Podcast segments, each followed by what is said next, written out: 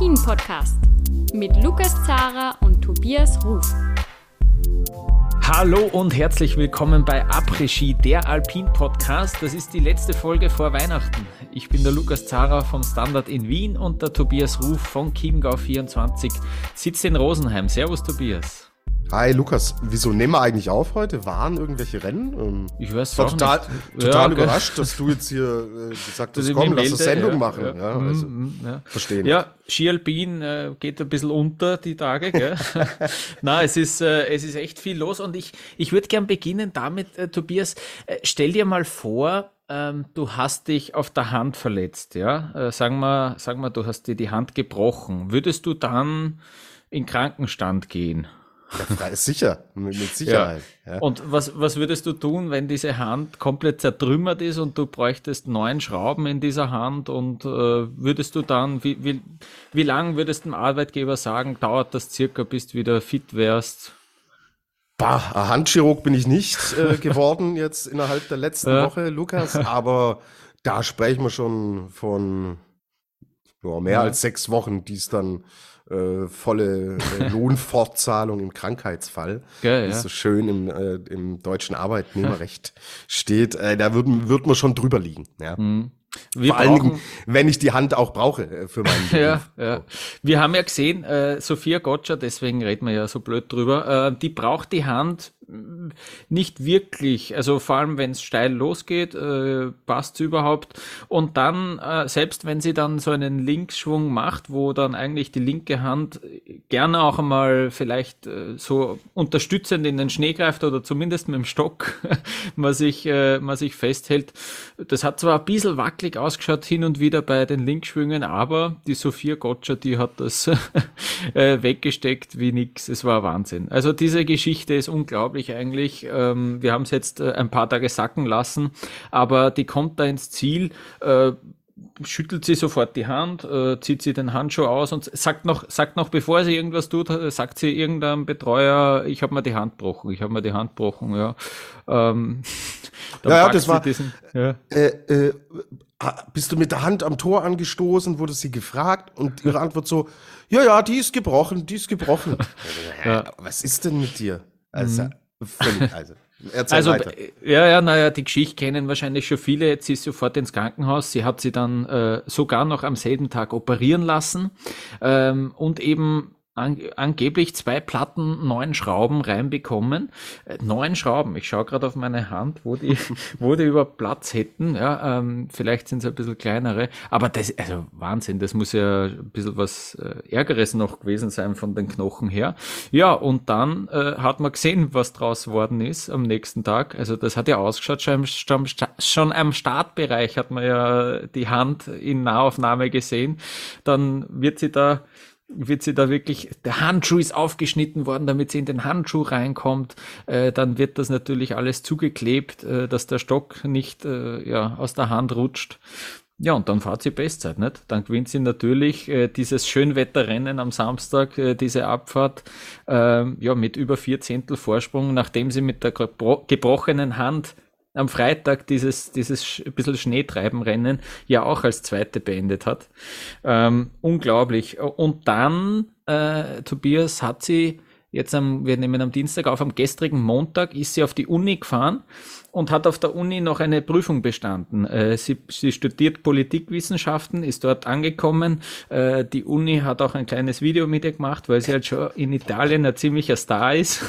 und man sieht sie, sieht sie dort wirklich in, in in ziviler Kleidung, sage ich jetzt einmal, und äh, im Bläser und natürlich auch in der verbundenen Hand. Und auch da am Montag äh, ist durch den Verband nach wie vor ein bisschen Blut rauskommen. Also man hat gesehen, dass der schön rot war da äh, an der Stelle. Ja, die ist noch immer wund, aber die äh, Prüfung ist auch gut gegangen. Also es sind perfekte Tage für, für, für, für, die Sophia Gotcha, nicht? Ähm, äh, unglaublich.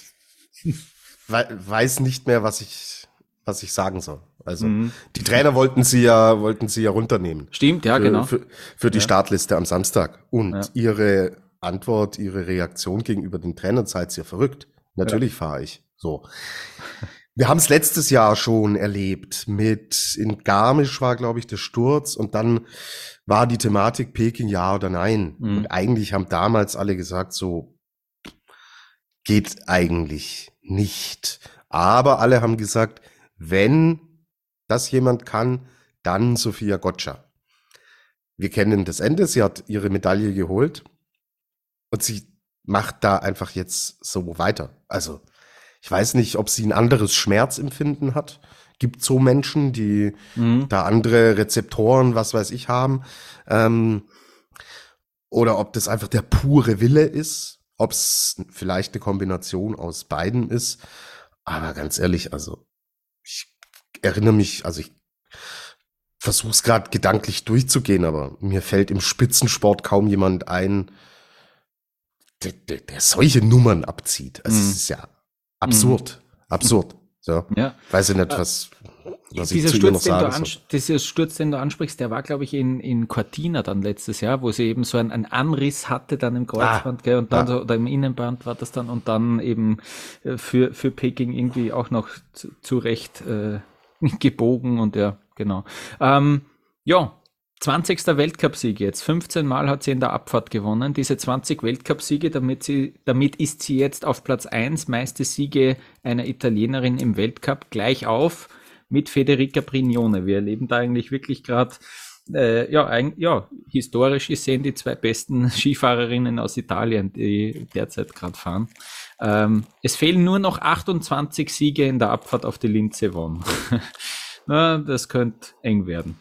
Aber, ja, ja, gut, aber never say never bei Sophia ja, genau, Gotcha. Genau, ja.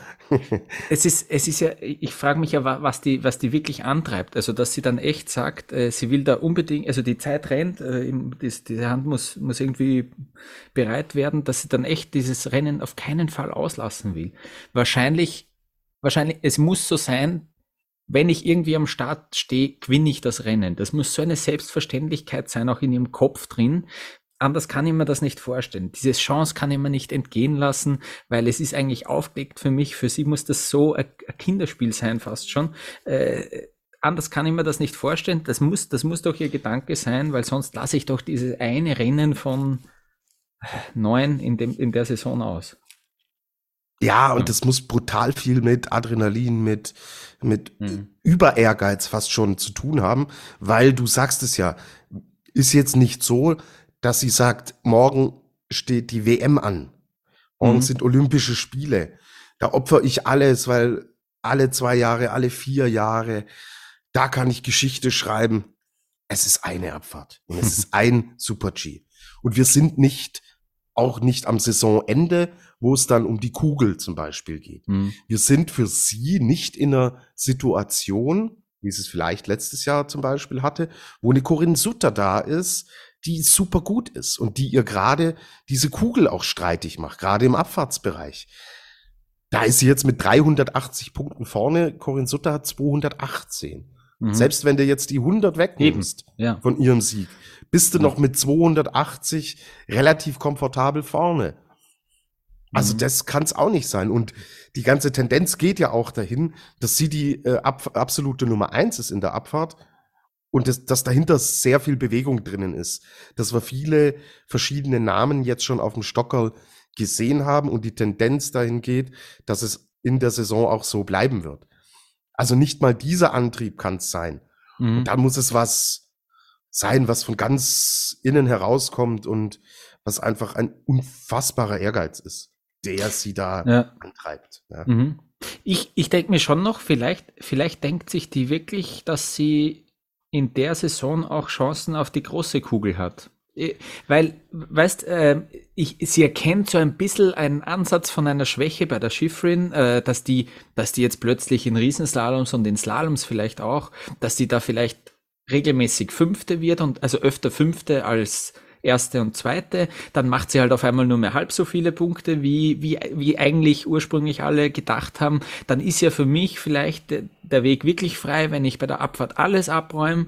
Ähm, und jetzt haben wir eben, wir haben jetzt 12 von 39 Rennen, 470 Punkte Gotcha, 575 ist die Schifrin vorn. 105 Punkte. Die hat natürlich diesen Super-G gewonnen, ist auch wieder Wahnsinn. Da ist die Gotcha fünfte worden am Sonntag. Ähm, ja, aber vielleicht ist es ja das auch noch irgendwie ein Antrieb. Glaubst du, glaubst du eher nicht? Du schüttelst ganz leicht den Kopf. Kann ein Antrieb sein, ja, ich verstehe schon die, die Argumentation und den, äh, den Gedanken dahinter, aber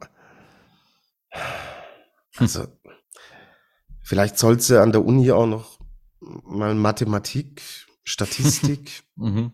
zusätzlich, weil also ich, ich habe die Liste, ich habe ja die, das Ranking Form hier so mhm, mh. und sie hat Gotcha hat nur zwei Disziplinen. Das ist mhm. zu wenig, um einen Gesamtweltcup mhm. zu gewinnen. Das geht mit einer Michaela Schifrin nicht. Ja, okay. Wenn sie alles abräumt, ist sie dann schon fett dabei, aber denk allein an das Saisonfinale, wenn alles gefahren wird. Da hast mhm. du ja keine Optionen. So. Sie, sie durfte dann ja nicht mal im Riesenslalom oder Slalom antreten, weil sie nicht in den Top 25 ist. Na, ja. als fünf, was ist das, 500-Punkte-Fahrerin darfst dann schon okay, alles. Gut. Das haben wir ja genau, da haben wir immer überlegt, ob der Odermatt äh, so, mit der Zipfelmütze. und so, ja, ja. genau, ja. Das aber gut, sie möglich, müsste, sie müsste da ja nicht antreten, weil sie eh mhm. nichts gewinnen würde. Also mhm.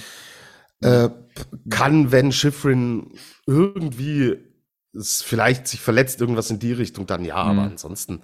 Ich meine, wenn eine Schifrin jetzt auch ernst macht, ja, die ja Lake Louise auch gesagt hat, nee, so, wenn die ernst macht und merkt, da, da, da droht Gefahr, dann ja. schafft Gotcha das nicht. So. Da kann Haben wir jetzt so wieder gesehen, Abfahrten dieses gewinnen. Wochenende, gell? Ja, ja, ja eben, äh, dass, eben. dass Schifrin eben jederzeit sagen kann, dieses Speed-Wochenende nehme ich auch mit, wird am Samstag vierte, am Sonntag eben der Sieg, am Freitag in diesem in diesem Schneegestöber, sage ich jetzt fast schon Sechste, das ist natürlich ein Wahnsinn, ja. Äh, das, das Level ist, ist so hoch und Gotcha fährt schon auch Riesenslalom. Eben in der Saison haben wir das noch nicht gesehen. Wenn die jetzt äh, spontan beim Riesenslalom mitfahrt, dann wird nicht auf Anhieb nicht in diesem engen Feld. So. Ja, genau. Ja, da musst ja. du dich schon reinarbeiten und rantasten. Hm. Und ja. da reicht's auch nicht nur, äh, eine Wildsau zu sein. Mhm. Da gehört halt mehr dazu. So. Mhm. Ja, ja. Äh, generell fand ich dieses Wochenende sehr schön. Gut, am Freitag, ja, fürs Wetter kann man nichts, aber coole Rennen dann am Sam Samstag und am Sonntag in St. Moritz. Irgendwie diese Kurve in der Abfahrt um diese Gondelstütze herum, wo, wo es wirklich brutal zugangen ist, schlagig war, das war irgendwie cool. Die, die Kurssetzung im Super-G hat mir auch sehr gefallen. Etwas so gegen das Gelände, also da waren ja, da waren ja Wellen drin und die Tore sind aber eben bewusst nicht auf diesen Wellen gesetzt gewesen, sondern ein bisschen davor und danach. Das war, das war schon ein tricky Rennen, würde ich sagen. Ähm, generell, Abfahrt haben wir nicht so oft gesehen, ist nicht so regelmäßig im Weltcup dabei. St. Moritz an sich ja schon, aber die Abfahrt nicht. Aber ich glaube, das war, das war ganz cool. Und wir haben eben noch ein paar andere Geschichten. Die Elena Curtoni, die sich da am Freitag irgendwie am besten überwinden hat können. Ich glaube, das war wirklich eine Frage der Überwindung bei schlechter Sicht, bei Schneefall. Ähm, natürlich auch niedrige Startnummer, Startnummer zwei, das hat sicher mitgespielt, das haben wir eh gesehen. Ähm, je länger es gedauert hat, um, irgendwie umso größer waren dann immer die Rückstände mit mit Ausnahme von, von der Schifrin, die dann noch auf sechs gefahren ist.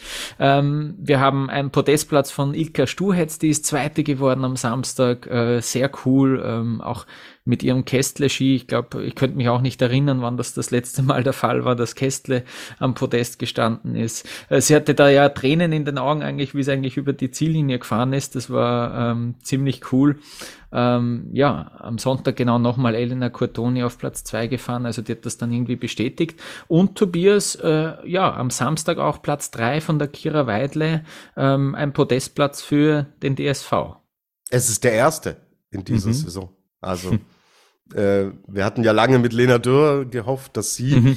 da schon wieder so anfängt wie letzte Saison, als in Levi schon zwei Podestplätze ganz am Anfang der Saison schon auf der Habenseite waren. Und ja, jetzt hat's hat's wirklich lange gedauert und hat es sich nach Freitag nicht angedeutet, dass es, also es hatte sich in manchen Passagen angedeutet. Da war Kira Weidle voll dabei, aber dass sie es mal, wie, wie so oft, ja, dass sie es aber dann konsequent durchzieht, von oben nach unten. Das hat sie uns bisher noch nicht gezeigt gehabt in der Saison. Das war am Samstag der Fall und Riesenerleichterung bei ihr vor allen Dingen, weil es jetzt schon eine Zeit her ist. Ähm, wie gesagt, also die bisherigen Rennen hat sie sich ein bisschen schwer getan, aber ähm, sie weiß, dass sie voll mit dabei ist und dieses enge Feld, über das ich gesprochen habe, unterhalb von Sophia Gotcha. Wir sehen es ja jetzt an diesem Wochenende. Wie sind die Podestkonstellationen? wie viele Namen sind da eigentlich ähm, beteiligt und sind damit äh, im Spiel und sie gehört da voll dazu. So und deswegen sehr gut, was man sieht, was mir auch gut gefällt, ähm, dass sie im Super G Fortschritte gemacht hat, haben wir anhand von Ergebnislisten schon gesehen. Und das bringt ihr jetzt in diesen Rennen dann äh, entsprechend auch viel, weil sie nicht nur in den steilen oder in den Gleitpassagen, wo sie immer gut war, richtig gute Zeiten fahren kann, sondern inzwischen auch im technischen Segment. Und das ist ein Resultat von viel Riesenslalom und Super-G-Training.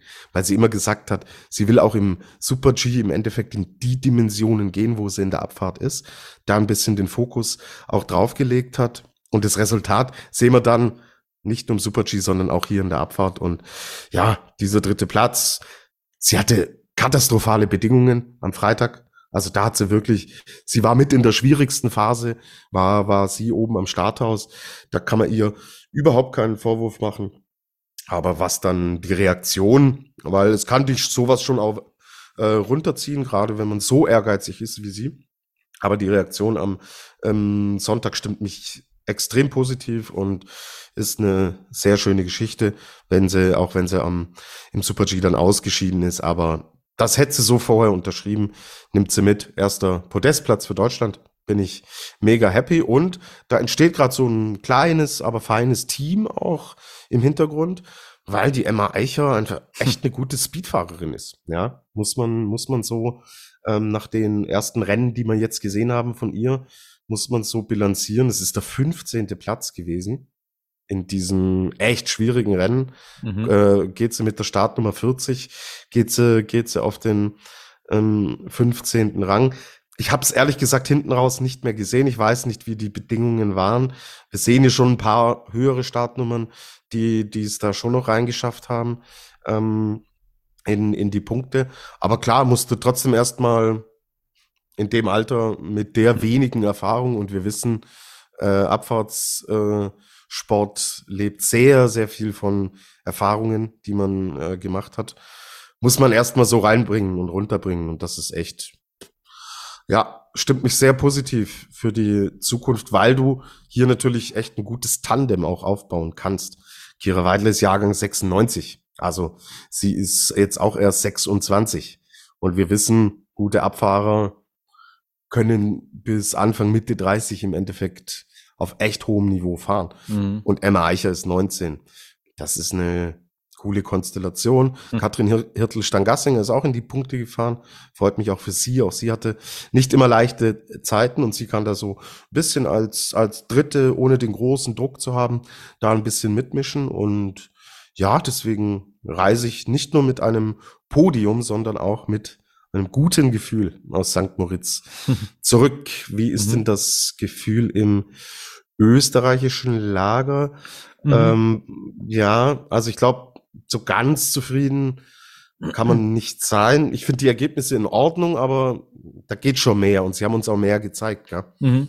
Genau, ja, vor allem nach diesem Start in Lake Louise, wo dann doch äh, es mit, mit Conny Hütter für ein Podest gereicht hat, mit Nina Ortlieb, diese, diese Orgelgeschichte eigentlich, dass sie da zurückkommt und aufs, aufs Podest fährt. Äh, es hat so begonnen, dass am Freitag in diesem Schneetreiben der ÖSV kollektiv schwach war, das muss man sagen. Ähm, da ist äh, Conny Hütter die Beste auf Platz 11 geworden. Das Spannende finde ich, der ÖSV-Trainer Thomas Trinker, der sagt dann, die Gruppe hat eine gewisse Vergangenheit, das muss man akzeptieren. Und er meint damit, dass alle, so gut wie alle eigentlich in diesem Speed-Team schwere Verletzungen gehabt haben und sie deswegen vor allem bei solchen Bedingungen ähm, ja, Schwierigkeiten haben, äh, sich, sich zu überwinden und ans Limit zu gehen. Das finde ich eine überraschende Aussage auch, dass man das so offen zugibt. Ähm, man muss aber auch sagen, am Samstag ist es jetzt nicht überragend viel besser gelaufen. Wir haben dann, ja, Platz 5, 6, 7, Hütter, Ortli, Puchner, okay. Ähm, auch, auch der Thomas Trinker sagt, äh, das sind Achtungserfolge. Im Summe fehlt der große Wurf. Ja, genauso, das ist es eigentlich eh äh, perfekt zusammengefasst. Auch im Super G drei Plätze in den Top 10 mit Platz 7, Platz 9, Platz 10 für Puchner, Schmidhofer und Siebenhofer. Okay, ja, Achtungserfolge. Also schön, dass Niki Schmidhofer die zweitbeste Österreicherin da ist, dass sie da Top 10 reinkommt. Die hatte eigentlich einen Schnitzer da ganz unten. Da gab's noch mal ein Tor nach einer Welle ähm, gegen die äh, aus der Richtung gesetzt, sagt man so schön. Ähm, da wäre noch mal, da hat sie noch mal ein paar Zehntel kurz vom Ziel liegen gelassen, aber trotzdem, das war eigentlich ein super Ergebnis. Durch ein Magen-Darm-Virus angeblich auch ein bisschen geschwächt gewesen. Umso besser, dass es da klappt. Also, dass sie da jetzt in die ersten zehn fahren kann, ist, äh, werte ich als sehr gutes Zeichen. Ähm, hat auch ja, eine schwierige Woche gehabt, weil sie am Freitag gar nicht äh, starten durfte. Da hat sich das Trainerteam gegen Schmidhofer entschieden. Ähm, da hat sie, hatte sie keinen Platz. Am Samstag ist sie dann die Abfahrt gefahren. Und äh, im Super G sie einfach, das ist natürlich die Strecke, wo sie einen WM-Titel gefeiert hat. Ähm, da ist sie einfach nochmal äh, besser unterwegs. Das schaut auch, schaut auch richtig gut aus, ihre, ihre schnellen, langen Schwünge. Äh, bei der Miriam Puchner, die ich ja immer als, als Leaderin jetzt dieses Speed-Teams äh, nenne und sehe, wenn es da technisch wird in einem Abschnitt, dann dann schummelt sie ein bisschen und dann fahrt sie ein bisschen schlampig, stellt, stellt den Ski quer. Ähm, da merkt man, dass sie das einfach, ja, dass sie das aktuell nicht schafft, dass sie da schön, schön durchzieht. Ähm, das ist, äh, das fällt jetzt schon auf. Das war jetzt nicht nur in St. Moritz so. Äh, das sagt sie auch selber, äh, dass sie in den technischen Bereichen einfach äh, sehr viel Zeit verliert, was, was schade ist. Aber ich glaube, der Grundspeed, der, der wäre auf jeden Fall da. Und äh, dann gibt's noch Ramona Siebenhofer, ähm, bei der reagiert, regiert so ein bisschen die Hoffnung, die, die hat in den letzten Jahren eigentlich immer gut gestartet in die Saison und dann nachgelassen und jetzt hofft sie irgendwie, dass das umgekehrt ist. Ähm, hat der hartnäckige Verkühlung heißt, dass das, ähm, dass sie da auch geschwächt ist. Insgesamt will dieses Speed-Team äh, aus Österreich jetzt doch die Weihnachtstage auch wirklich nutzen für viel Training, es heißt, ja, wir haben, wir haben super Bedingungen eigentlich, wir haben kurze Wege, das ist von der Infrastruktur her gut. Also da will man auf jeden Fall ähm, jetzt ordentlich arbeiten. Es stehen als nächstes äh, in dem Speed-Bereich die, die Rennen in St. Anton an ähm, und dann ja, dann werden wir eh schauen, äh, was das gebracht hat. Ich bin gespannt, äh, ob das was bringt, aber sie wollen ein bisschen so die Konstanz äh, finden, eine, ein, ein Schlüsselwort in diesem Sport insgesamt. Und die Frage ist, ob, äh, ob das jetzt äh, der Plan ist, auch Plan sein könnte für Lara Gutberami. Da müssen wir jetzt äh, schon auch noch drüber reden, vielleicht noch insgesamt über die Schweizerinnen, Tobias. Ja, Lara Gutberami. Also, sie gibt schon so ein bisschen Rätsel auf. Sie hat in Killington den Riesenslalom gewonnen. Mhm. Und da hat man eigentlich gedacht, boah, die ist voll da, müssen wir auf, auf der Rechnung haben. Wenn sie Riesenslalom extrem gut ist, Speed kann sie eh, dann muss man auch in Richtung großer Kugel vielleicht sich Gedanken machen. Mhm. So. Aber diese Speed-Geschichte, also müssen wir uns nur die Wochenendresultate anschauen. Achter Platz, zwölfter Platz, achter Platz. Letztes Jahr hat sie einen gewonnen in St. Moritz, beim anderen ist er ausgeschieden. Also sie kann diese Strecke eigentlich. Hm aber sagt selber auch, es fehlt das Tempo. So, sie fährt eigentlich ganz ordentlich Ski, finde ich auch. Also ist jetzt nicht so, dass man ihr zuschaut und denkt so, boah, das sind richtig kapitale Dinger jeweils mit drinnen, die dann die äh, Ergebnisse auch erklären lassen, sondern sie fährt eigentlich ganz sauber, aber sagt selber, das Tempo fehlt und sie sucht fieberhaft auch mit ihrem Trainerteam, wo denn die Punkte sind, an denen man ansetzt. Sie finden es aber noch nicht so wirklich. Auffällig ist, dass äh, die Flachstücke noch nicht so passen, dass sie da recht viel Zeit verliert. Aber ja, man ist da fieberhaft auf der Suche und schwierig. Ähm, das Schweizer Team braucht sie schon in, in Bestform, weil sie, wenn sie in Bestform ist, natürlich die auch regelmäßig die Podestplätze einfährt und äh, wenn dir da im Endeffekt so deine Top 1, Top 2 Athletin, ich stelle sie in Bestform schon auf eine Stufe mit Corinne Sutter, äh, wegbricht, ja, bei der Konkurrenz, die wie gesagt extrem zahlreich ist, äh, was die Namen angeht und die Nationalitäten, ist das schon ein Faktor, an den man rangehen muss. Aber okay, sie sagt ja oft, dass sie jetzt älter geworden ist, sie ist erfahrener hm. geworden, sie weiß auch mit schwierigen Situationen umzugehen. es gibt jetzt keinen Grund, in Panik zu verfallen. Ja, die Speed-Saison ist bei den Damen auch noch relativ jung. Heißt, man muss jetzt hier auch noch nicht alle Alarmglocken ähm, jetzt, jetzt angehen lassen. Aber ja, dass man sich Gedanken macht und dass sie schon ähm, auch im Hinblick auf Michelle Gesin so die zweite ist, wo man nicht genau weiß, wohin geht die Reise, ist, glaube ich, für die Gesamtkonstellation nicht ideal in der Schweiz. Und ja, Corinne Sutter in Lake Louise dachte ich noch so ja, voll auf Augenhöhe mit, mit Gotcha. Das wird ein, wird ein cooler Zweikampf. Hat sie jetzt hier leider nicht bestätigen können an dem Wochenende. Zu Hause Sie fängt gut an bei diesem wirklich schwierigen Rennen mit einem dritten Platz. Fehlen ihr 73 auf Elena Cotoni, 73 Hundertstel. Okay, an so einem Tag tue ich mich aber auch wahnsinnig schwer, da Ergebnisse mhm. seriös einzuordnen, weil du nie 100% sagen kannst, wie war es denn bei der einen, wie war es bei der anderen, ähm, wie war die Sicht hier, wie war sie da. Da möchte ich jetzt nicht zu viel drauf reingehen, aber klar, dann, dann wird sie 14. in der Abfahrt am äh, Samstag, wo die Bedingungen wirklich gut waren. Also wo man jetzt nicht sagen kann, ähm, dass, es, dass es hier problematisch ist. Da waren einfach im Endeffekt zu viele Fehler drin und 15. im Super-G am Sonntag, na, kann sie wesentlich mehr und da muss sie, muss sie jetzt auch echt schauen, wo äh, auf, auf Ursachenforschung gehen, weil sonst sind beide Kugeln und sie hat das Potenzial, um beide Kugeln mitzufahren. Abfahrt okay, ist mit so einer Sophia Gotcha natürlich schwierig, aber nichtsdestotrotz kann sie die auch schlagen, hat sie uns schon oft gezeigt und da musst du jetzt dranbleiben, weil sonst, auch wenn die äh, Speed-Saison noch recht jung ist, ist sie irgendwann, gerade im Super-G-Bereich gibt's auch nicht so viel Rennen, ist sie halt mhm. irgendwann schneller vorbei, als du dir das äh, gewünscht hast. Und dann ist der Abstand so groß, dass du auch nicht mehr rankommst. Also mhm.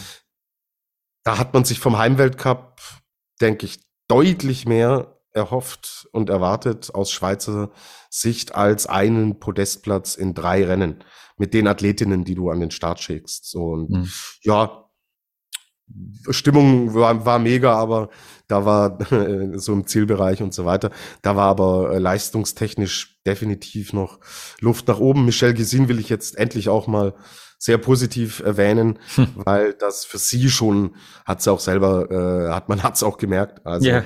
wenn man sie gesehen hat im Ziel, wie sie gejubelt hat, das endlich, war schon endlich hat endlich, gesagt, ja. endlich, endlich, ja, war ein absoluter Befreiungsschlag mit diesem vierten Platz und ähm, nach all den Schwierigkeiten, die sie bisher hatte, ist das, denke ich, jetzt erstmal was Versöhnliches, was man sich unter den Weihnachtsbaum legen kann und auf dem man dann im Hinblick auf, auf die, auf die, vor allen Dingen aufs neue Jahr dann tatsächlich schon auch aufbauen kann. Mhm. Und mhm. die Tendenz ist auch mal wieder da. Wir hatten es nach Lake Louise auch gesagt, dass die Materialumstellung im Speed-Bereich leichter von der Hand geht, als es im technischen Bereich ist, weil die Ergebnisse im Speed einfach konstanter und stabiler sind. So und so ein vierter Platz bei ausgeglichenen Verhältnissen, der kommt ja nicht von ungefähr. Hm. Deswegen nimmt man das positiv mit und Jasmin Fluri hat mir sehr gut gefallen ähm, in diesem schwierigen Rennen mit Start Nummer eins hat sie ähm, da okay schon auch von profitiert, aber trotzdem musst du auch erstmal dann vor heimischer Kulisse bei schwierigen Verhältnissen zu sagen, ja, fahre ich runter, bringe ich nach unten und hat sie mit dem vierten Platz wirklich gut gemacht. Und ja, sie ist auch einer ähm, der Lichtblicke und positiven Faktoren, die ich im, im Schweizer Team ausmache. Mir gefällt Johanna Hellen sehr gut, die zwar nicht im absoluten Top-Segment unterwegs ist, aber wirklich eine schöne Konstanz mit drinnen hat und sie dann genauso eine wäre, hey, ach, die zwei Teamkapitäninnen, die fahren uns erstmal so die, die Stockerl und die Sieger äh, und die Siege ein, dass wir erstmal medial und im ganzen Umfeld so ein bisschen Ruhe haben. Und ich kann im Hintergrund so ein bisschen mein Ding machen, bewege mich so immer äh, um die Top Ten herum und sie gefällt mir gut, ja. Bei den angesprochenen Zweien muss schon ein bisschen mehr noch kommen, ja. Und die Zeit ist noch da, aber zu viel sollte man sich nicht lassen. Mhm. Ich weiß nicht, ob, ob dir noch irgendwas anderes äh, noch aus St. Moritz aufgefallen ist. Ich würde noch gern kurz äh, erwähnen, Petra Vluhova war am Start, ähm, genauso wie Wendy Holdener. Die hat's ja äh, da irgendwie auch im Gesamtweltcup nach vorne gespült durch die vielen Slaloms und durch die Erfolge, die sie im Slalom gefeiert hat, die Wendy. Äh, die sind am Freitag nicht gefahren. Die war, das war auch nicht äh, irgendwie eine spontane Entscheidung, sondern die sind gar nicht äh, bei der Startnummern-Auslosung dabei gewesen. Am Samstag aber schon und am Sonntag auch. Für die Vluhova Petra, die ist zweimal ausgeschieden. Das war leider äh, komplett umsonst, äh, diese dieser Ausflug nach St. Moritz, Wendy Holdener, ja auch äh, Platz 21. Ähm, das war jetzt äh, auch nicht, der hat es vielleicht auch probiert, auch äh, Heimrennen mitgenommen. Äh, wenn da ein Top 10 Platz rausschaut, dann könnte man da vielleicht ein bisschen mehr drüber reden. Aber ja, weil wir es auch äh, letzte, letzte Woche, glaube ich, auch noch thematisiert haben, wie es da im Gesamtweltcup äh, sich entwickeln könnte. Jetzt sind wir auch wieder nach dieser Speedwoche eher, sehen wir eher vielleicht auch äh, Sophia Gotcha als erste Verfolgerin, ebenso wie es auch in der Tabelle gerade ausschaut. Ähm, genau. Wenn du sonst äh, nichts mehr hast, Tobias, würde ich sagen, wir legen jetzt eine Pause ein und dann äh, schauen wir nach Italien und, äh, und kümmern uns um die vier Rennen, die die äh, Männer dort absolviert haben.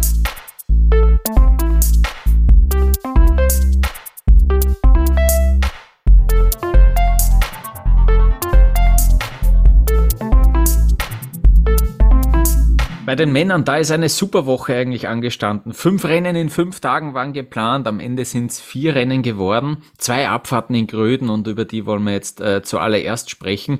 Und Tobias, äh, ich finde schon, der ÖSV hat das wieder einmal geschickt gemacht, ja, wenn man sich das anschaut am Donnerstag, die Abfahrt auf verkürzter Strecke, ja, und das ist dem ÖSV entgegengekommen. Nein, der hat das natürlich nicht alleine entschieden.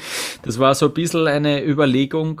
Es gab ja nur einen Trainingslauf ähm, und dann eben auch die erste Abfahrt, nachgeholt von der Abfahrt äh, von Beaver Creek dass man da ein bisschen die Belastung runterfährt für die Athleten eben, dass man, wenn wir schon fünf Rennen geplant haben, dass wir zumindest eine kürzere Abfahrt haben.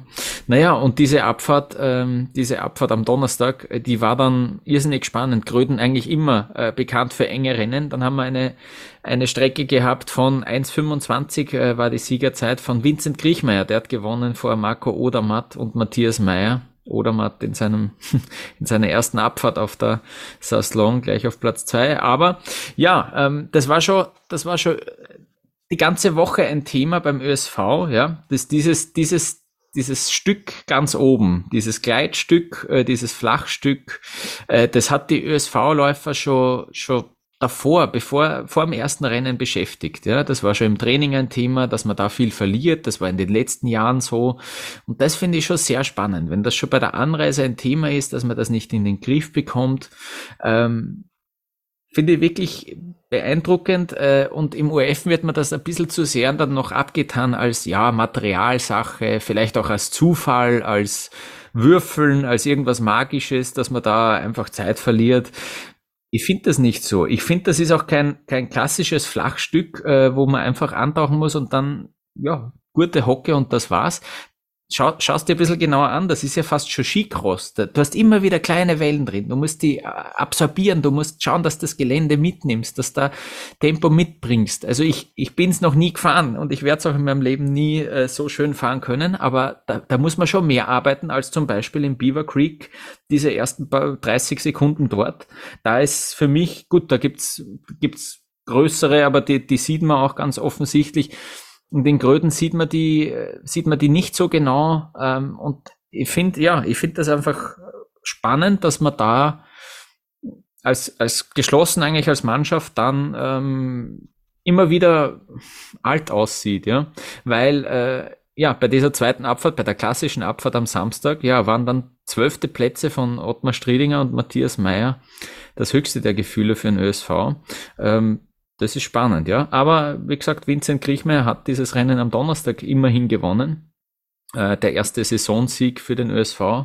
Ähm, auch wichtig, dass man das einmal abhakt.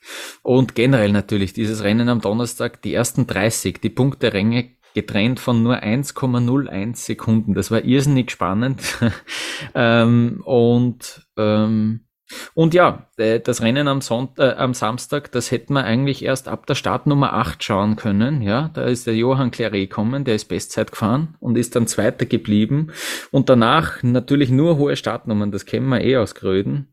Kilde mit 14, Mattia Kasse auf Platz 3 mit 27, Adrien Theo mit 32, der Cyprien Sarrazin ist überhaupt der größte Wahnsinn. Äh, Startnummer 61 auf Platz 6.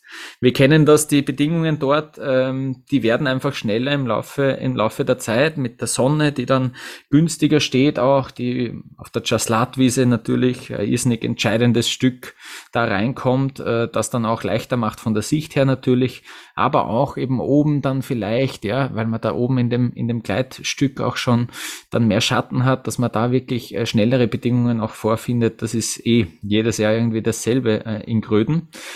Und was mir auch aufgefallen ist, Tobias, äh, die, dieses Rennen am Samstag, das ist auf der Jaslat-Wiese äh, entschieden worden. Da hat nämlich der Kilde äh, diese Zeit rausgeholt, die ihm dann den Sieg gebracht hat. Dort ist er Bestzeit gefahren. Zum Beispiel eine Sekunde schneller als der zweite, der Johann Claret, in dieser Jaslat-Wiese. In diesen Irre. 19, 20 Sekunden nimmt er dem Claret eine volle Sekunde ab.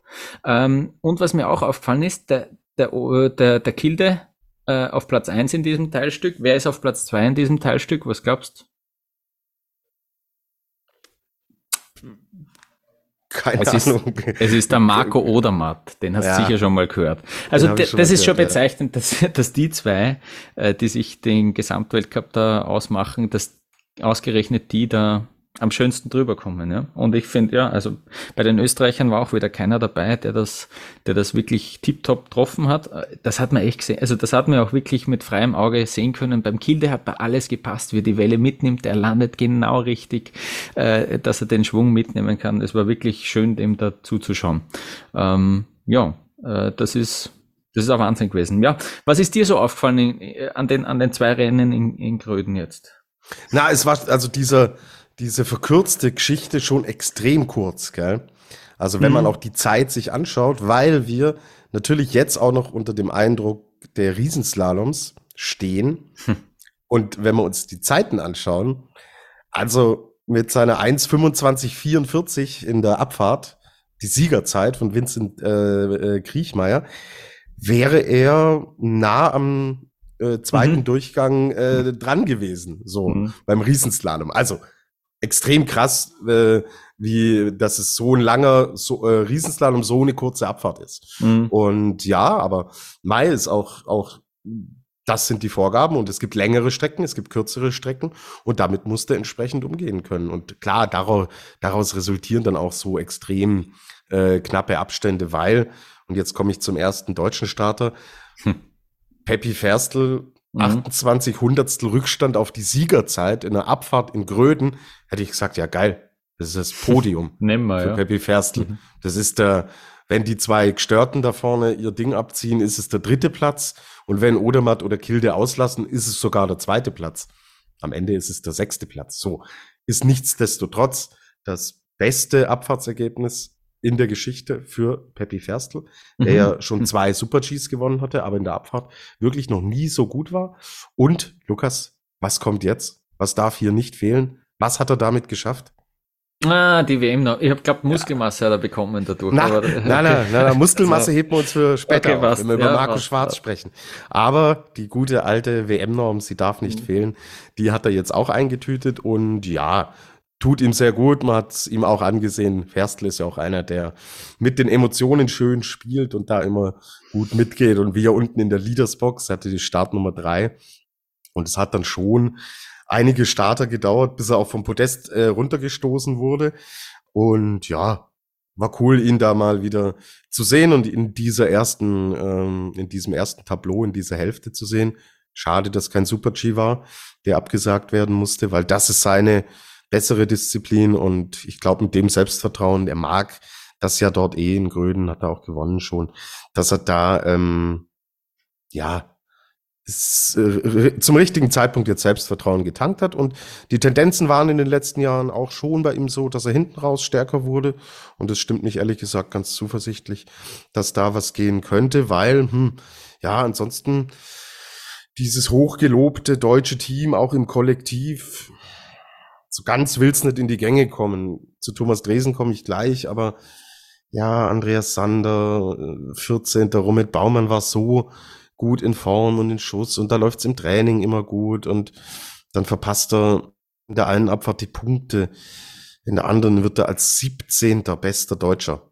Also mhm. da hat dieses Team mehr auf der, auf der Kiste, als sie, als sie uns hier momentan zeigen und gezeigt haben. an die Sander, oh, der auch gesagt hatte, ja, er ist jetzt wieder voll da und wieder voll fit und, und hm, es geht, es äh, erinnert mich irgendwie wieder an letzte Saison. Ja, super Auftakt äh, in Nordamerika, da fährt er, fährt er gut mit, ist nah dran am Podium.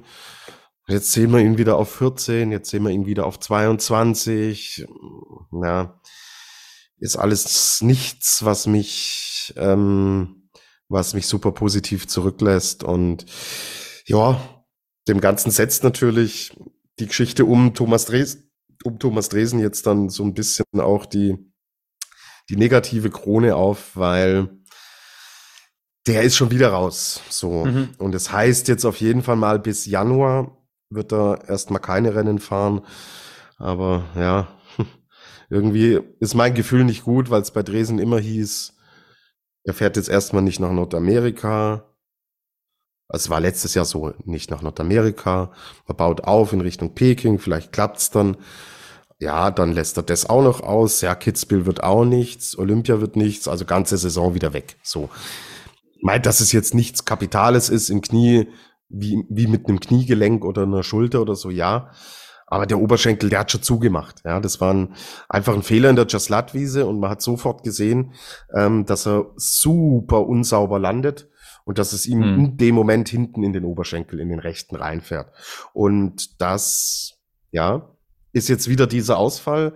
Simon Jocher ist nicht dabei, wisst ihr noch, haben wir schon drüber gesprochen, dass der uns jetzt auch eine Zeit lang fehlen wird. Also aus diesem super starken Kollektiv, wo man gedacht hat, oh, jetzt ist der Captain zurück und fährt super Trainingszeiten und hat ja in Lake Louise auch wieder gut angefangen mit einem achten Platz mit der WM-Norm, die er direkt geschafft hatte. Da waren die Vorzeichen eigentlich positiv, aber das, ja, war ein, mit Ausnahme dieses wirklich guten Laufes von äh, Josef Ferstl in der ersten Abfahrt war das ein, leider ein Wochenende äh, zum Vergessen. Der junge Luis Vogt gefällt mir gut, der sammelt hier ganz in Ruhe immer mehr Weltcup-Erfahrung und kommt da wirklich immer besser rein, wurde 32. in der ersten Abfahrt hat es da wirklich um äh, äh, knapp eine Sekunde dann äh, hat nach vorne gefehlt. Also der kann sich gut und in Ruhe entwickeln. Das sind, aber da muss schon, du merkst, man muss schon tief graben, um hier positive Elemente noch aus diesen aus diesen Buckeln da rauszubuddeln. Ja. Hm. Fällt man nicht so leicht. Kein mhm. schönes Wochenende. Ja.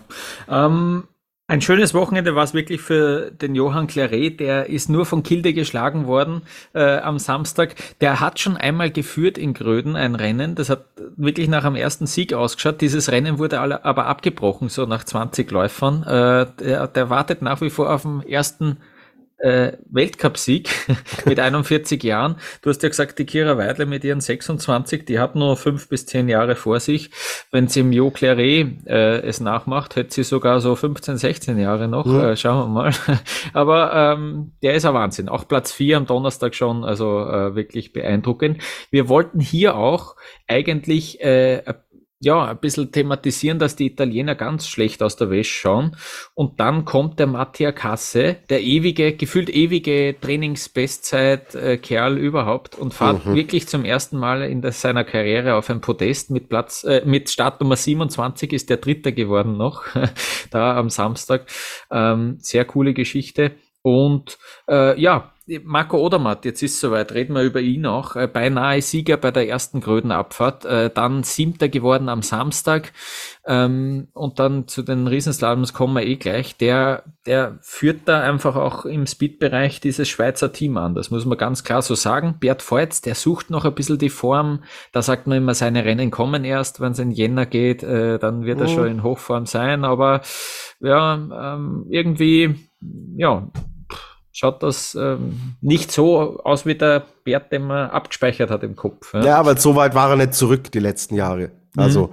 wenn es dann hieß, die Rennen kommen noch, da war er aber schon näher dran. Mhm, und mhm. das ist das, was mein Gefühl auch sagt. Ich glaube, die Fensterbanknummer in Kitzbühel, die spielt's dieses Jahr nicht, weil mhm. die Konkurrenz halt auch super stark ist. Und mhm.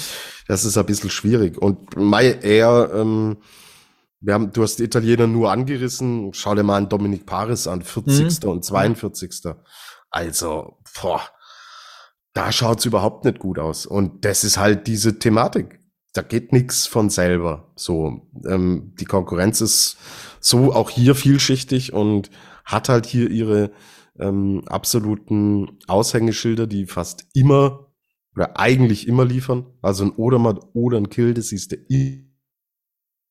und das macht es natürlich nicht leichter. Ja. Mhm. ja. Absolut. Ja, und sonst generell auch äh, in der, in der, im Schweizer Team, es geht ein bisschen zach her, ja. Der Hintermann ist dann gestürzt in der Abfahrt. Ähm, es ist eher vielleicht für den Urs Kriembühl, das ist, äh, das ist noch die beste Geschichte. Der hat ja, in einem Super-G eingefädelt. Das ist jetzt im, fast ein Jahr her. Ähm, und das überhaupt zwölf Monate nach seinem Kitzbühel-Crash. Also da war er eh am Weg zurück. Äh, dann am Beckenbruch, äh, ganz, ganz äh, arge Verletzung eigentlich auch. Und er hat jetzt erzählt, er hatte eigentlich so Überwindungsprobleme. Ja, Das hat jetzt sehr lang gedauert, bis er wieder ans Limit gehen kann. Ähm, und deswegen ist äh, diese Leistung am Wochenende, er ist äh, am Samstag äh, auf Platz 14 gefahren mit der Startnummer 46. Er sagt, das ist ähnlich wertvoll wie seine Podestplätze. Ich glaube, er hat drei oder vier bis jetzt äh, erreicht im, im Weltcup. Äh, das ordnet er in der Kategorie ein, also irrsinnig hoch. Der ist äh, relativ glücklich da aus Gröden, äh, aus Gröden abgefahren. Ja, das muss man sagen. Ähm, ja, und wenn du, Tobias, nichts dagegen hättest, äh, würde ich gleich wechseln, äh, ein Tal weiter ähm, alter Badia, ja. ähm, und nehmen wir das gleich mit Marco Odermatt mit. Ähm, da musst mir du jetzt ein bisschen helfen. Sonntag den Riesenslalom, den habe ich gar nicht gesehen und du hast mir gleich geschrieben nach ein paar Läufern, um Gottes Willen, was ist da los? Äh, das ist einfach ein irrsinnig brutaler Riesenslalom sehr schwieriges Gelände, äh, sehr dunkles Licht, sehr dunkles Licht, ja, auch sehr schön. Ähm, und da hat man einfach gesehen, das hat sie irrsinnig auseinandergestreckt. Also so knapp wie es in Gröden war, so, so weit auseinander sind sie in Alter Partie gelegen. Oder man hat sehr gestrauchelt im ersten von den vier Läufen wahrscheinlich am meisten. Und dann am Montag äh, dieser Sieg, also wie er da über die Ziellinie gefahren ist, da hast du ja wirklich den Stein, der ihm vom Herzen gefallen ist, äh, hören können. Ähm, da war einfach nur super erleichtert, dass das gereicht hat, weil er hat auch da in diesem, in diesem vierten Durchgang, wenn man so will, auch wieder Fehler eingebaut drin. Also ähm, das, waren, das waren brutale Rennen. Und äh, im Riesenslalom auch, der Erik Williamson, der hat das auf Twitter, glaube ich, geschrieben, unser äh, Friend of the Show, ähm, dass äh, er irgendwie so bei Odermatt gegen Christoffersen im Riesenslalom, da hat er so Vibes von Hirscher gegen Ligeti. Ähm, würdest du ihm da, würdest du ihm da zustimmen? Als würde ich und könnte ich Erik widersprechen. Aber nee, sehe ich auch. Ist ein cooles Duell.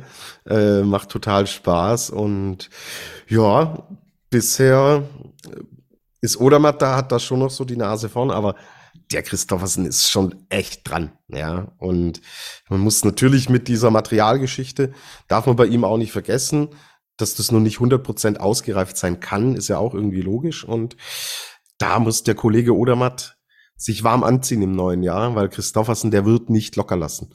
Und der wird da voll dranbleiben und der wird auch noch seinen Riesenslalom gewinnen.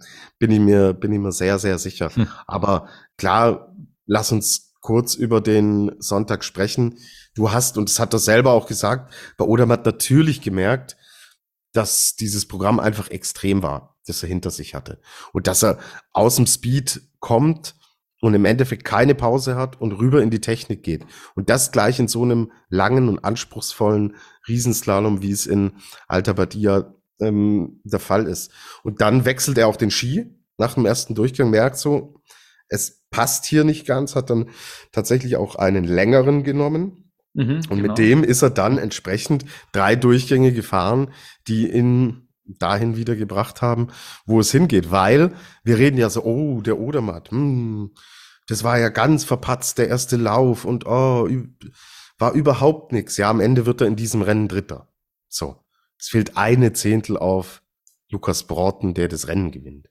Also über welches Level reden wir hier? Das hm. ist wirklich unglaublich und wir sehen hier ähm, schon vor Weihnachten ganz klar, wo die Reise hingeht und das ist der kompletteste und beste Skifahrer auf dieser Welt. Punktuell gibt's ähm, Athleten wie auch ein Broughton zum Beispiel, der einen geilen ersten Durchgang gefahren ist, die hm. ihn da schlagen können. Aber in Summe ist dieses Gesamtpaket auch mental, ja. Wir haben es damals schon gesagt, kommt aus Nordamerika, liefert. Jetzt diese Geschichte, Speed, rüber zur Technik. Ja, alles innerhalb von, von wenigen Stunden. Eine Sache läuft nicht, er stellt um, weiß genau, was zu tun ist, er liefert. Wie willst du das denn in Summe schlagen? Geht ja nicht. Unglaublich. Also, wir, wir sind hier am Anfang einer auch perspektivisch, glaube ich, einer ganz, ganz großen äh, Geschichte und Karriere. Ära, ja. Mhm. Absolut, ja. Ähm, ja, das vergessen wir natürlich nicht. Am äh, Sonntag hat der Lukas Brauten das Rennen gewonnen. Ähm, hauchdünn, ja, zwei Hundertstel vor dem Christoffersen. Der wird sich auch wieder ärgern, dass die Hundertstel nicht auf seiner Seite sind.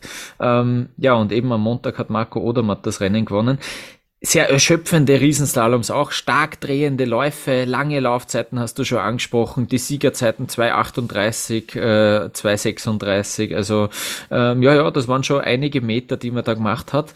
Ähm, ich reiß das jetzt so an mich und rede kurz über das ÖSV-Technik-Team. Ähm, ja, die sind da nicht so gut damit zurechtgekommen. Es gab jetzt da zum ersten Mal, zumindest ist mir also aufgefallen, doch äh, Kritik von Marco Pfeiffer, der ja ähm, in dieser Saison der neue Männer-Cheftrainer ist. Ähm, der hat gesagt, ähm, abgesehen von Marco Schwarz, da reden wir gleich drüber, ähm, der Rest war eigentlich enttäuschend. Das war ein Rückschritt nach Val d'Isère, da hat man ja vor allem mit Manuel Feller ähm, zwei Podestplätze eingefahren. Ähm, Feller, ja, am Sonntag ein 13. Platz und dann ein Ausfall am Montag nach wenigen Fahrsekunden ist dem Braten auch so gegangen. Ähm, ja, Stefan Brennsteiner 13., 16., Patrick Feuerstein zweimal in den Punkten, aber ja, Roland Leitinger wird man sich vielleicht noch ein bisschen mehr erwarten, äh, 20. und nicht qualifiziert für den zweiten Lauf. Ja, der Marco Pfeiffer sagt, zu viele Fehler, teilweise zu verhalten. Äh, ja, klar, das ist sehr, ist nicht schwer, auch in alter Partie zu sagen, wie man da das richtige, die richtige Balance findet. Ähm, ja, ähm, er, er findet nicht, dass die, also die Verhältnisse sollen keine Ausrede sein und so weiter. Es ist ganz klar, ganz klar, äh, sagt der Marco Pfeiffer, das Skifahren hat mir nicht gefallen, was sie da gezeigt haben. Okay, bin gespannt, wie das dann, wie das dann jetzt weitergeht. Ähm, ja, eine kuriose Geschichte noch, Raphael Haser, der ist beim Einfahren am Sonntag, äh, ist er irgendwie Innenski ausgerutscht ähm, und hat seinem Servicemann dabei den Unterschenkel gebrochen. Also ganz ungeschickt muss das gewesen sein, ganz blöde Geschichte. Ähm, der war ziemlich fertig mental auch. Ähm, ja, und dann ist es eigentlich dafür noch ganz okay gegangen. Ähm, aber ja, ganz, ganz schräge Geschichte. Ähm, genau. Und äh, ja, der, der Kilde wollte ja auch beide Riesenslaloms mitnehmen. Alexander Omot Kilde ist am, ist am Sonntag ausgefallen. Äh, dann hat das Knie etwas gezwickt. Er hat gesagt, gleich, das ist eh nichts Schlimmes, aber hat dann am Montag auch auf einen Start verzichtet und ist dementsprechend ja dann mehr mitgefahren. Und äh, ja, auch deswegen haben wir jetzt in der Gesamtwertung, muss man sagen, ähm, 796 Punkte von Marco Odermatt, 525 von Kilde. Das sind 270 Punkte Abstand. Ja, das ist schon, das ist schon eine kleine Welt, die sich da aufgetan hat. Oder? Das steht ja diese 2000er Marke so ein bisschen im Raum, gell? Habe ich auch, habe ich auch gerade kurz dran gedacht und jetzt habe ja, ich mir ja, das angeschaut. Ja, Wir haben jetzt 11 von 38 Rennen, aber natürlich noch neun Slaloms, die anstehen. Ja, dann haben wir 20 von 38 Rennen, dann sind wir schon ein bisschen über der Hälfte, ja. Ich habe auch ganz kurz drüber nachgedacht, mhm, natürlich, ja. Ähm, ja, na schauen, schauen wir mal. Wir zählen mit. Na, wenn es einer, ja, wenn, wenn's, ja. Äh, wir, genau, wir zählen mit. Das macht wir die, zählen mit, ja. die, die FIS-Datenbank. Oder hast du, ja. ich sehe keine Strichliste bei dir zu Hause mit 728 Strichen. Ja, na, na, äh, stimmt schon, ja. Ja, also das irgendwie äh, so zusammengefasst. Ja, äh, für, für die Schweizer noch der Loic Meyer, der hat sich gefreut über Platz 4 da am Montag. Ähm, wir haben ja über ihn geredet, dass er eigentlich im Slalom so ein bisschen der Leader ist äh, von den Schweizern. Ähm, Riesenslalom ist seine zweite, zweitbeste Disziplin derzeit. Ähm, Platz 4, ja, ähm, da, da, da kann mich erinnern an die, an die, an die Jubelgeste dann am Montag. Äh, damit war er, glaube ich, zufrieden. Und dann, ja, so Justin Murisier, da war wieder Ausfall dabei. Äh, Gino Caviezel, der kommt einfach nicht in Schwung. Es ist echt so ein bisschen, bisschen Hirscher-Vibes, ja. Der Odermatt überdeckt sehr vieles. Dahinter, ähm, vielleicht sollte man da ein bisschen aufpassen auch, was sich da äh, sonst tut, äh, weil da eben auch in Gröden und in Alta Badia, ähm, ja, ein bisschen, bisschen wenig eigentlich insgesamt von der Teamleistung her bei den Schweizern, ja. Ähm, ja, die, du läufst halt immer Gefahr. Kennst es ja mhm. aus Österreich. Wenn Odermatt dann aus welchen Gründen auch immer erstmal äh, nicht fahren könnte, dann stehst plötzlich da und merkst du, oh, hm, hm. Mist. Hm.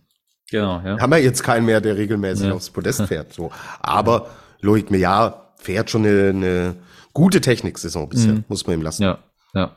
Äh, kannst du noch zwei Sätze sagen zu zum ja. Schmied Alex und Ja, du, es, ist, ja. es, es wiederholt sich ja. Es ist immer so, Alex ist voll dabei, er ist in jedem Lauf voll dabei, immer im Bereich Top 8, hm. Top 5, leider nicht Top 3. Dazu fehlt dann tatsächlich schon noch was und bei der Konkurrenz, da muss, muss er, weiß er ganz genau, muss er halt deutlich einen draufpacken, wenn er aufs Podest will, weil mit so einem Christoffersen, mit so einem Odermatt, mit so einem Kranjetz, mit so einem Braten, oh, da wird's schwer. Also, hm. da bist du doch deutlich weg vom, vom Podium. Und deswegen, ja, sehe ich da auf jeden Fall noch Potenzial. Aber wo kommen wir her? Rede ich ja auch oft drüber. Es war letzte Saison immer das Thema, ja, hm, ein Lauf ist Top 5, ein, der andere ist Top 15 oder Top 20. Und jetzt sind wir da in einem Segment, das sehr gut passt und er äh, ist auch sehr stabil und sicher, bringt die Dinger auch runter, ohne die ganz großen Fehler zu machen. Es schleichen sich aber immer wieder kleinere ein. Und die darfst du dir halt in so einem Feld nicht erlauben. Nichtsdestotrotz, wie gesagt, wir reden von einem fünften und von einem achten Platz. Er gehört da voll mit dazu. Mhm.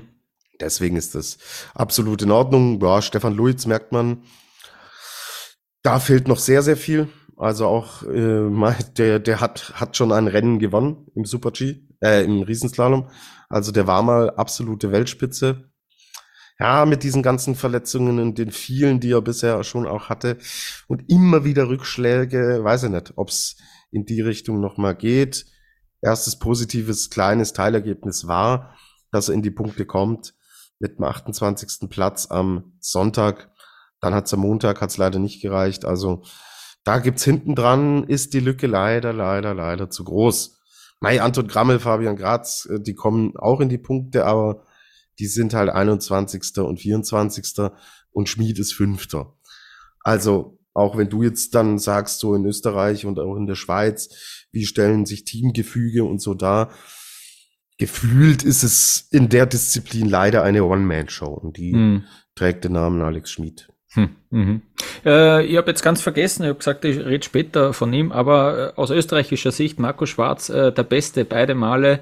Äh, Marco Schwarz mit seiner Muskelmasse auf Platz 6 am Sonntag und am Montag auf Platz 7, Platz 6. Äh, damit hat er sein bestes Riesenslalom-Ergebnis im Weltcup. Ja, aber, aber glaubst du, dass man jetzt nicht mal merkt, so, hey, pack die Speed-Ski, stell sie wieder in den Keller? Schau mal, schau mal, wie es weitergeht. Äh, vielleicht zieht er das durch, holt sich noch Gold in der Kombi und dann fahrt er nie wieder Speed. Oh, okay. ja. Ähm, schauen, schauen, schauen wir drauf. Felix, äh, Felix der Woche äh, vergebe ich äh, an Juan Verdu äh, aus Andorra. Ähm, am Sonntag äh, Laufbestzeit im zweiten Durchgang, äh, super Geschichte, von Platz 28 auf Platz 12 vorgefahren, äh, irrsinnig äh, coole Geschichte. Ja, Andorra ist auch auf der Ski-Weltcup-Karte, nicht nur mit den Rennen in Soldeu, sondern auch äh, jetzt mit einem aktiven, der hat letztes Jahr die Gesamtweltcup, äh, die Gesamtwertung im Europacup im Riesenslalom gewonnen. Der kann schon ordentlich Skifahren. Jetzt nimmt er das Ganze mit in Weltcup. Äh, coole, coole Geschichte auf jeden Fall. Wie du, wer du. Also auch von mir, ich hatte ihn bei mir auch auf der Liste. Und ja. es ist sein bestes Ergebnis überhaupt, erst zum dritten Mal überhaupt in den Weltcup-Punkten. Mhm. Ja. Kranjska Gora viert, äh, war er 17. Und das war im März 2022. So. Mhm. Und davor war er einmal noch klassifiziert in Beaver Creek im Dezember 2018. Also ganz wilde Konstellation. Mhm. mhm. Und das wiederholt er dann gleich zweimal Zwölfter, beste Punkte. Und dafür wurde der Felix der Woche geschaffen für so einen Mann, oder? Du sagst es, ja, genau, genau. Äh, so ist es. Ja, äh, und dann bleibt uns eigentlich fast nur mehr ähm, frohe Weihnachten zu wünschen. Schöne Feiertage. Ähm, wir haben noch ein Slalom, ein Nachtslalom äh, in Madonna äh, am 22. am Donnerstag. Ähm, und danach geht's, ja, die Männer bleiben in Italien. Äh, es geht nach Bormio äh, ins Dominik Paris Land und die Frauen schauen zum Semmering. Ähm, eigentlich ja vor der Haustür in Wien, eineinhalb Stunden entfernt. Äh, da gibt's Technikrennen. Äh, wir werden uns da ja in den zwischen den Jahren einmal melden, äh, vielleicht auch in einer anderen Konstellation, als wir es heute sind. Ähm, ja, wir werden uns auf jeden Fall melden. So viel ist, äh, ist sicher. Tobias, ich wünsche dir frohe Weihnachten und auch allen Hörerinnen und Hörern. Das wünsche ich dir auch. Natürlich allen Hörerinnen und Hörern. Macht immer wieder aufs neue Spaß mit dir und mit euch da draußen. Schöne Feiertage, kommt's gut rum und du hast es gesagt, wir melden uns wieder. Wie, wann und in welcher Konstellation. Lasst euch überraschen. Genau. Äh, alles Gute, bis bald. Servus von uns.